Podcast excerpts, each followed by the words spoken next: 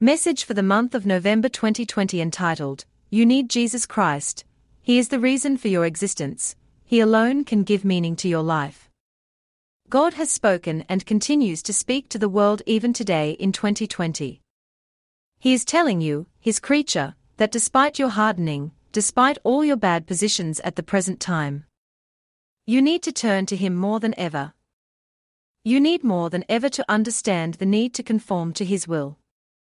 You need more than ever to admit that you are only dust, that you are limited, and that you are not the master of your breath of life.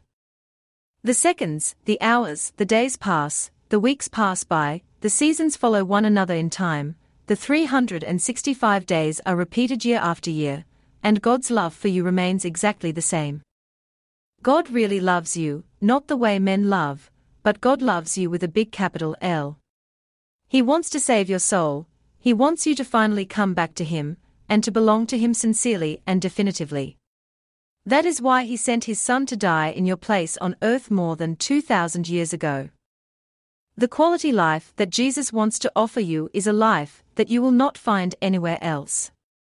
No substitute among men will be able to fill you, no one will be able to replace him in your heart, and no distraction on this earth will be able to free you, transform you, or restore you inside, nothing will be able to make you truly happy.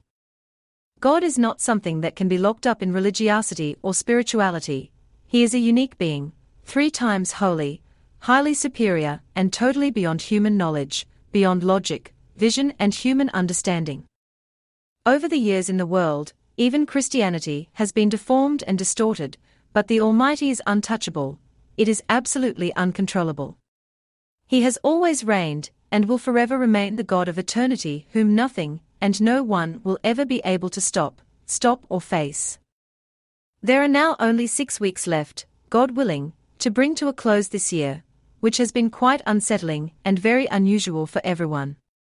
For many, the last 10 months have been rich in emotions, full of unexpected events, overflows, full of uncertainties, weariness, with a lot of losses in various areas. For many, the last 10 months of the year 2020 have been bombarded by times of doubt, confusion, anger, grief, bitterness, and disappointment. The Lord wants to speak to you on this day through this key biblical passage. In the book of Proverbs 4 verse 23. Keep thy heart above all else, for out of it come the fountains of life. When a man or a woman decides to close her heart to Jesus Christ, her Creator, she unknowingly gives permission to the other to occupy her soul and lead him or her as he or she wishes to sin. And of course, this will have an impact on her actions, it will produce a destructive, and negative impact in the different aspects of her life. Jesus is the only source of life that can fill your soul, all your lacks, and make you truly happy. Jesus is the only one who can rid you of all your weaknesses and impurities. In order to live this great miracle within you, it is essential to invite Jesus, to recognize Him as your Savior and Lord.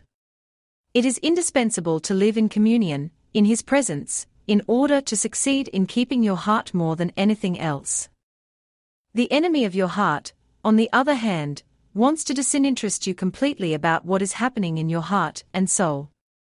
He doesn't want you to open your eyes about what he wants to make little by little inside you. No, all he wants is to let you go into the dark and get busy with something else. According to human analysis, the autumn season is a season for sorrow, discouragement, and weariness, According to them, it is a season when a multitude of people can easily fall into depression.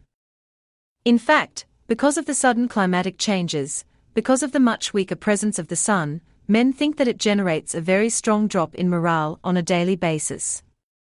To combat this, there are several kinds of human strategies that have been put in place in our society. There are all sorts of recreational methods, methods of relaxation, methods of relaxation to boost the mind, to try to keep a good mood, and to fight against depression. We can see at the moment how all human attempts seem to be in vain, how empty they are, how ineffective they are because of the violent consequences of the coronavirus, due to the current global climate. For all those who wander around in this world without Jesus, this autumn 2020 is even harder to live morally than previous years. I would like to tell you that there is no life coach, no expert in fun therapy that can give you true joy of life or real rest for your soul. There are no hobbies, no dance classes, no yoga classes, no fun games, there are no sports, no distractions that can give you a real and overflowing life for your soul. There is no psychiatrist, no psychologist, no matter how many drugs you take, no matter how many hours of your sessions per week that can bring your soul back to life. There is no substance, no alcohol strong enough, no drug hard enough, that can heal you permanently and deposit a constant joy and deep peace in your soul. There is no socializing moment powerful enough, no matter how loud the mood, no matter how many laughs you have, that can bring your soul back to life.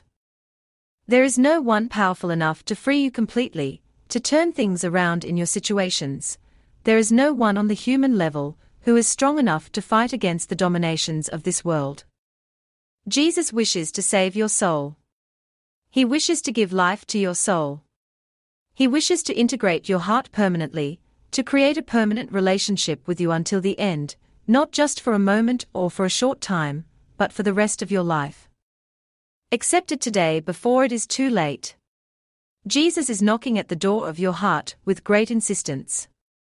Simply open it, let Him come into your life, transform everything, and make His dwelling place in you.